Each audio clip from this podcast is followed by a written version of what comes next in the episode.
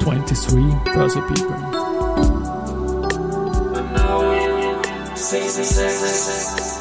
Allowing Season 6. Presented by 6B47.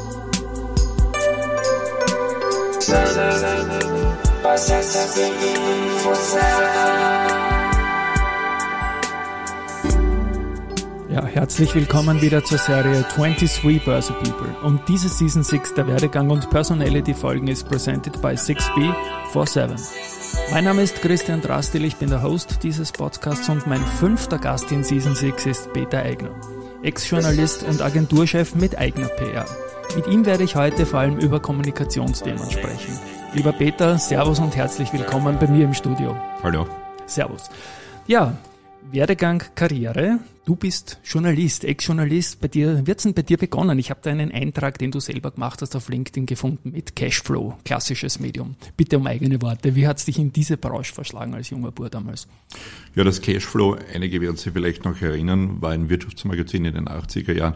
Da habe ich meine ersten Gehversuche sozusagen gemacht als äh, Publizistikstudent damals noch und kam dann über eine Lehrredaktion zum Kurier 1990. Mhm.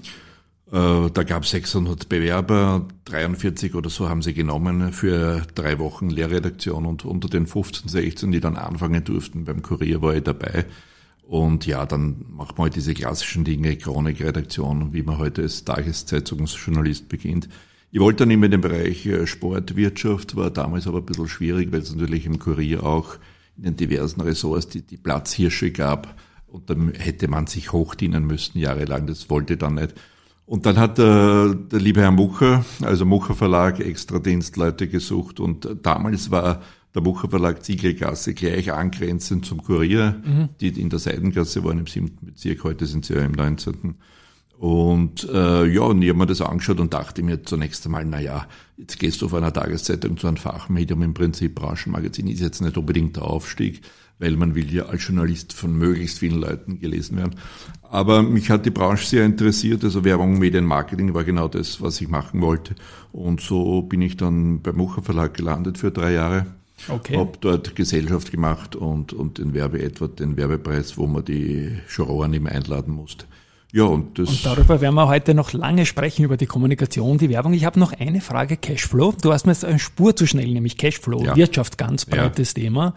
Worüber hast du äh, vor allem geschrieben? Hast du eine Spezialisierung gehabt innerhalb der Wirtschaft? Damals Nein, in den wirklich. 80ern? Es ging so quer durch. Also ich habe Porträts gemacht. Ja.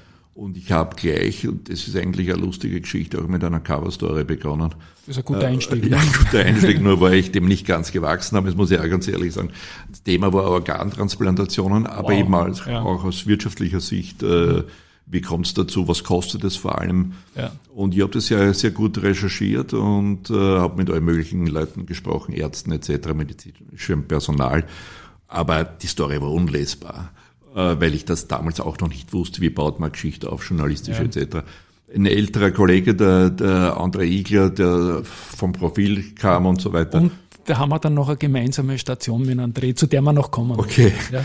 Der hat es umgeschrieben ja. und so, dass es dann lesbar war und es ist trotzdem unter meinem Namen erschienen und ich war natürlich mächtig stolz, äh, wenn man das erste Mal seinen Namen wo in einer Magazin oder in einer Zeitschrift liest mit der eigenen Geschichte, war natürlich äh, sehr toll und das Cashflow wurde damals ja auch massiv beworben ja. auf Plakat, auf anderen Werbemitteln. Also das war eine schöne Geschichte, ja. Ja, eins der, der, der prägenden Medien in meiner Börsezeit, wo ich in den 80er Jahren war, Cashflow, das musste man damals mhm. lesen und Respekt, dass man an frisch gefangten quasi eine Cover-Story über Organtransplantation. Ja, das war, das war wirklich, was drauf gehabt haben, ja. Ja, das war sehr positiv auch dort, weil man hat ja. wirklich jungen Leuten eine Chance gegeben. Ich habe mich vorher bei, bei zig Medien beworben und immer, immer Absagebriefe bekommen und die haben einem einfach machen lassen. Das war damals das Positive dran und äh, ja, und äh, man macht seine Fehler natürlich, aber man lernt auch immer dabei. Ja. In den 90er Jahren, wie gesagt, du hast die Station beim äh, Christian Mucher besprochen. Ähm, und danach gab es eine Station bei dir beim Wirtschaftsblatt und du hast den André Igler genannt, der war auch beim Wirtschaftsblatt und ja, wir haben uns knapp überschnitten. Ich glaube, zwei, drei Wochen haben wir gemeinsam unter Anführungszeichen gearbeitet in dieser Projekt- und Startphase vom Wirtschaftsblatt. Du warst 95 bis 96 dort, ich bin Mitte 96 gekommen.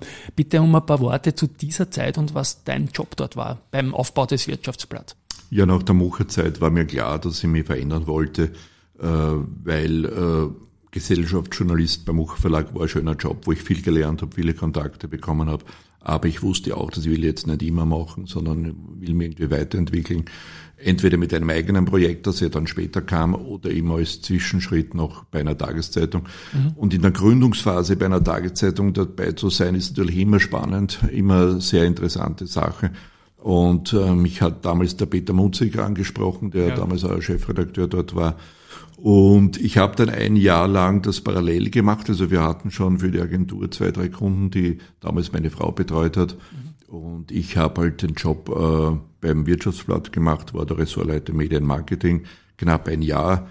Und äh, dann war der Punkt gekommen, wo sich das alles zeitlich halt nicht mehr ausging, beides zu machen. Und es ist auch gut, wenn man das sauber trennt, Journalist und PR-Mensch, weil man sonst irgendwann einmal in, in, den Verruf kommt oder die Optik vielleicht äh, sich ergeben könnte, dass man über seine eigenen Kunden schreibt, was natürlich ein No-Go ist, was ja. ich auch nicht getan habe. Und äh, so war dann 96, äh, haben wir dann uns entschieden, nur mehr die Agentur zu machen und ich habe dann den Job beim Wirtschaftsblatt äh, aufgehört. Und die Agentur, die du jetzt manchmal als die Agentur genannt hast, heißt so wie du eigener PR. Ja. Und auch da, wie habt ihr euch spezialisiert am Anfang? Ich, 93, glaube ich, losgegangen, Mitte der 90er, deswegen auch Wirtschaftsblatt aufgehört, größer geworden. Wie waren da so die ersten Steps und die ersten Kunden und die Branchenspezialisierung? Ja, wir haben unsere ersten beiden Kunden von, von einem ehemaligen Arbeitskollegen beim, beim Mucher Verlag vermittelt bekommen. Mhm. Und weil du sagst Spezialisierung, wir waren eigentlich gar nicht spezialisiert, äh, sondern wir waren eher die Generalisten. Ich war das so gewohnt vom Journalismus, dass äh, ich für verschiedene Ressorts auch gearbeitet habe und ich wollte das auch beibehalten.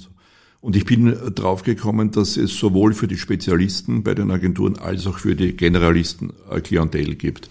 Weil die einen sagen, okay, ich bin eine Immofirma und ich möchte eine auf Immobilien spezialisierte Agentur haben. Und der andere wieder schätzen es, wenn man den Zugang von außen hat. Das heißt, wenn man äh, sich nicht immer im gleichen Schrebergartel, wie man in Wien so schön sagt, bewegt, sondern einfach aus der Distanz kommt und dadurch Dinge vielleicht auch klarer und früher sieht. Und die sind halt dann zu uns gekommen und wir haben eigentlich aus querbeet aus den verschiedensten Branchen äh, generiert mit der Zeit. Vielleicht mit Ausnahme Versicherung haben wir nie dabei gehabt, fällt mir zu ein, aber sonst äh, ging es quer durch eigentlich. Und das jetzt 30. Jahr heuer. Herzlichen Gratulation und großen Respekt dafür. Du hast mir im Vorfeld ein paar Geschichteln haben wir jetzt geplaudert drüber, wie gesagt, Wirtschaftsblatt und dann kommt noch ein großes Thema noch mit dem Extradienst-Ranking rein in unser Gespräch, aber vielleicht aus den 30 Jahren, vielleicht die Geschichte mit John Cleese ganz kurz.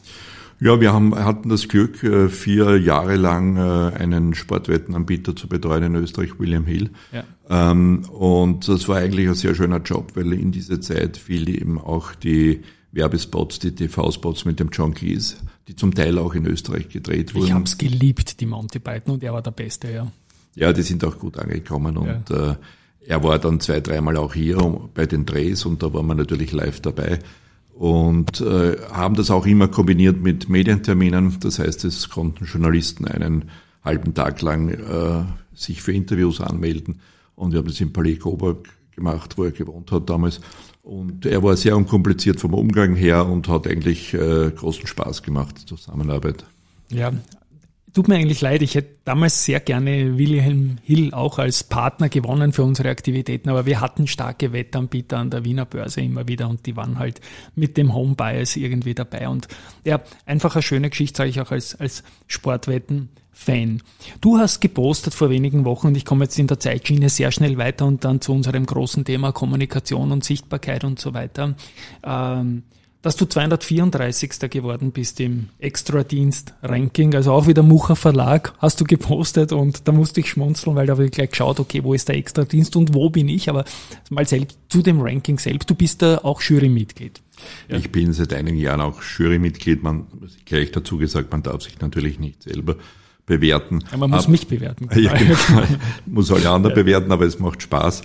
Äh, jetzt kann man sagen 234, das ist ja eh nicht so toll, aber in Summe werden über 1000, also 1100 Leute juriert oder bewertet. Ich war in meinen besten Jahren einmal Top 100 zwei, drei Mal, mhm. also so um die 80, 90 herum. Äh, bin jetzt immer noch im oberen Drittel, das ist ja okay für mich, da kann ich gut leben damit. Ich mache das auch sehr gern, weil, weil man dadurch immer im Heft dann wieder vorkommt mit, mit Foto und mit Text und ähm, ja, und es ist doch äh, ein Abbild der Branche ein bisschen und die Rankings haben ja vor allem auch diese Funktion, dass die Branche wieder ein paar Tage und Wochen ein Gesprächsthema hat. Ne? Weil die, die vorn sind, die freuen sich und die, die weiterhin sind oder irgendwie abgestürzt sind, die ärgern sich und beschweren sich. Also äh, Rankings funktionieren, äh, egal jetzt bei welchem Medium. Und dieses Kommunikatoren-Ranking vom Mucher im Extradienst gibt's ja auch schon ewig. Er macht ja auch noch andere, also zum Beispiel Marketingleiter-Ranking etc. Und äh, ja, also es ist ein gutes Tool, um, um äh, Aufmerksamkeit zu generieren bei den Lesern. Und ich habe dieses Posting eben zum Anlass genommen, A, mit dir Kontakt aufzunehmen, B, dich zum Podcast einzuladen. Danke, dass du so schnell kommen bist und C, nachzuschauen, wie es eigentlich sonst in diesem Kommunikator, das wird dort nicht gegendert, ist auch wurscht, äh, 2023 im Extradienst mit uns Börse Bubble ausschaut. Und da kann ich sagen, ich habe jetzt in diesem Börse People Podcast, bist du mein 115. Gast, und wenn ich dieses Ranking heranziehe aus dem Extradienst Kommunikator 2023, die neue Nummer eins unter diesen Börse People mit Rang 234, ich habe dann gestrebert ein bisschen Fleißaufgaben gemacht und geschaut, wer von meinen sonstigen Gästen da noch vorkommt. Das ist der ehemalige Föstalpine-Sprecher Gerhard Kürner, der auch in der Kommunikationsbranche ist, auf Rang 299, also hinter Peter Eigen auf Rang 234, 299 Kürner. Dann kommen auf 656 sogar ich, und 957 mein lieber Kollege Robert Gillinger, der auch mit uns beim, beim Wirtschaftsblatt damals schon 95, 96 dabei hat und jetzt den Börseexpress. Niemand von der Wiener Börse, niemand quasi von den börsennotierten Unternehmen, keine Finanzjournalisten, Frage an dich, Peter, wieso ist die Branche so wenig sichtbar und wieso sind das keine Kommunikatoren? Sag ich jetzt mal ganz frech. Also ich, ich selbst mache das Ranking nicht, ich bin ja nur als Schurer dort eingeladen immer. Aber ich glaube, es ist eigentlich einfach ein bisschen agenturlastig. Es sind sehr ja. viele Leute vor Werbeagenturen dabei, äh, Pressesprecher von Unternehmen, die Finanz... Äh, Viele Branche Journalistinnen und Journalisten auch aber schon, auch, ja. Ja, ja. genau. Also das wäre vielleicht eine gute Anregung, einmal den Organisatoren auch zu sagen, man sollte diese Branche ein bisschen mehr berücksichtigen ja. in Zukunft, äh, weil äh, da, da fehlen sicher einige, wie du, wie du jetzt richtig gesagt hast, die eigentlich dazugehören würden.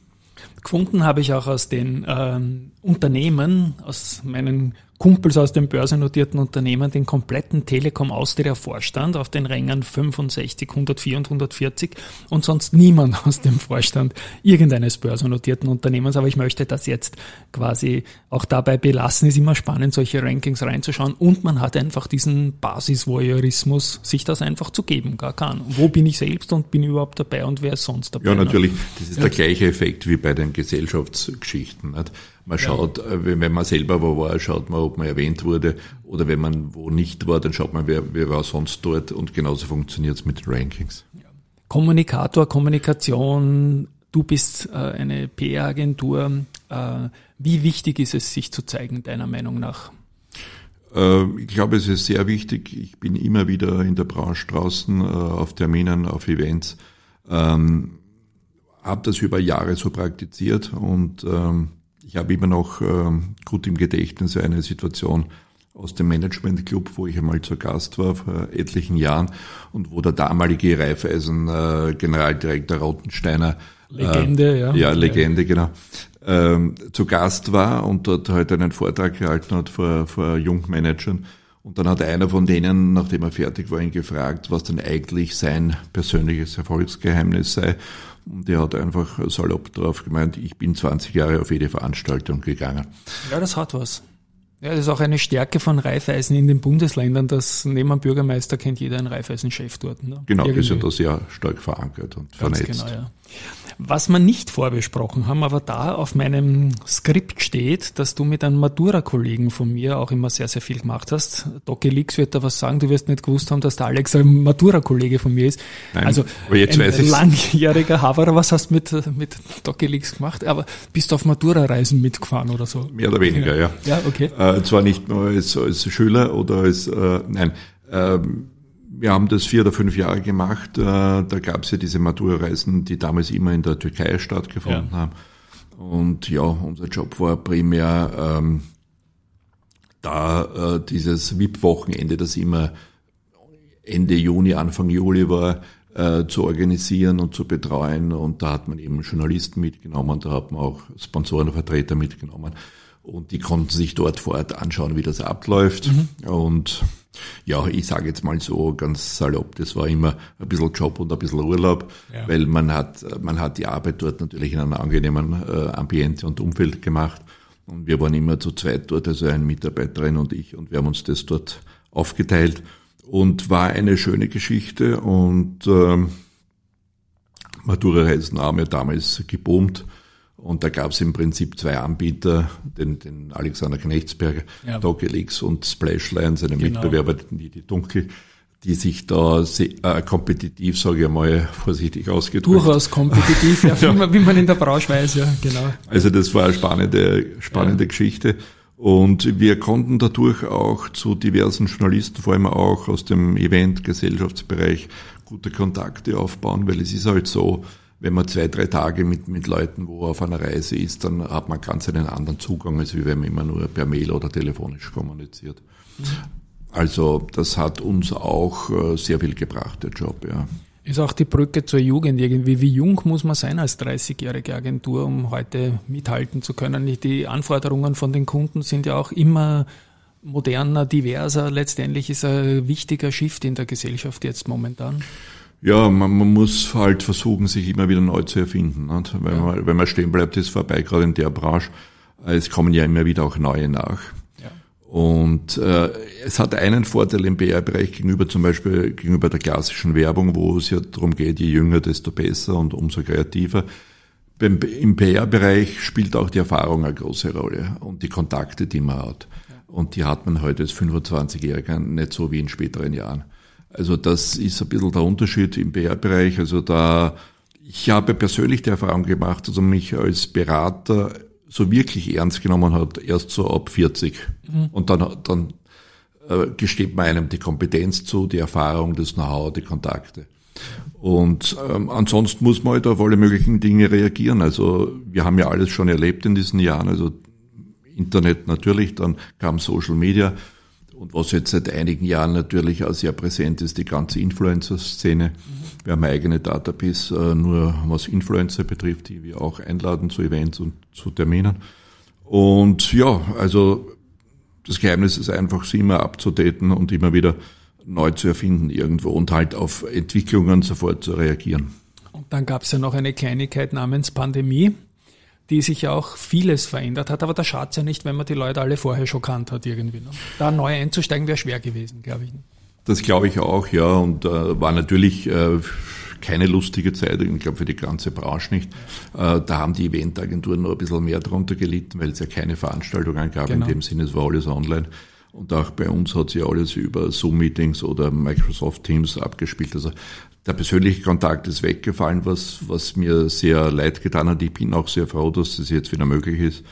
Und ähm, man merkt auch jetzt wieder eine Aufbruchstimmung. Die Pandemie ist ja mehr oder weniger, Gott sei Dank, äh, erledigt. Es gibt immer noch genug andere Krisen natürlich, aber ähm, da tut sich jetzt schon wieder sehr viel. Und ja, wie du richtig sagst, in, in dieser Phase ja, Firma zu gründen, war wahrscheinlich schwierig. Da denkt man auch noch an William Hill und Co., wenn der gesamte Live-Sport wegfällt von heute auf morgen. Ne? Das ja. waren schon alles, alles wilde Zeiten. Es ist ein Karriere- und Werdegang-Podcast auch ein wenig. Deine Geschichte haben wir jetzt besprochen. Hast du irgendeinen Tipp für junge Leute, die in die Kommunikationsbranche einsteigen wollen, dort irgendwie erste Steps machen? Wie geht man das am gescheitersten an? Sie irgendwie Initiativ bewerben bei jemandem wie dir oder, oder wie, wie macht man das am gescheitersten, Peter? Ja, ich glaube, so ein allgemeines Rezept gibt es eigentlich gar nicht. Bei mir waren es ja auch mehr oder weniger Zufälle. Also ich war im Prinzip, habe Publizistik studiert und war dann irgendwie ein verbummelter Student äh, und habe dann mit, mit knapp 30 erst wirklich äh, angefangen, ernsthaft meine Karriere ein bisschen zu, zu betreiben, eben ab dieser Lehrredaktion beim Kurier damals. Äh, hatte da auch sehr viel Glück, muss ich sagen, das hätte auch anders ausgehen können. Ne? Aber ja, die Rahmenbedingungen sind sicher nicht leichter geworden gegen früher oder gegen die Zeit, wo ich jung war. Es gibt zwar sehr viel mehr Möglichkeiten, sehr viel mehr Medien, es ist der ganze Online-Bereich dazugekommen, aber man muss auch sehr, was wichtig ist, ist, glaube ich, dass man sich umfassend interessiert, dass man neugierig ist, dass man alles Mögliche halt ausprobiert. Und ähm, dann kommt man eh drauf, was einem am, am meisten liegt oder was, wo man am besten ist. Das, was man gern macht, macht man im Prinzip auch gut. Mhm. Und ich würde dann, ich würde jungen Leuten einfach auch, auch, den Tipp geben, es geht nicht darum, dass man ein Studium in Rekordzeit absolviert, sondern man soll sich einfach ausprobieren auch. Äh, Lebenserfahrung sammeln. Und das ist gerade für, für einen Job in dieser Branche, äh, glaube ich, eminent wichtig. Du hast die Influencerinnen und Influencer angesprochen. In unserer Branche sind die Finfluencer, wie man halt das F davor setzt, durchaus ein Thema. Die haben Macht, die haben eine Reichweite auf Instagram. Ist auch das irgendwie, kann das ein Ziel sein für einen jungen Menschen, jetzt mal zunächst Influencer werden, dann so bekannt und dann irgendwo anzudocken, weil du eh schon einen großen Namen hast? Ja, absolut. Heutzutage kann ja jeder publizieren. Ja. Der einen YouTube-Channel oder, oder auf einem anderen Kanal äh, präsent ist. Das gab es zu meiner Zeit nicht. Ne? Ja. Da, da, hat man halt, ich kann mich erinnern, wir haben ja auch noch äh, ganz. Aber deine Zeit ist doch jetzt, oder? Ja. ja genau. Nein, aber äh, wie ich jung war, da hat man ja noch telefonisch ja. recherchiert. Ne? Da gab es ja noch nicht einmal Internet. Und äh, aber heute äh, gibt es da viel mehr Möglichkeiten. Und wahrscheinlich, wenn ich heute nochmal anfangen würde oder jung wäre, würde ich wahrscheinlich auch äh, Influencer werden. Oder mhm. es versuchen zumindest. Das muss ja wirklich dann äh, aufgehen und funktionieren. Aber, aber das ist naheliegend, ja. Also durchaus. Und ich äh, oder wir betreuen ja auch seit dem Vorjahr eine Influencerin konkret, die Seminare macht zum Thema Instagram Reels und TikTok.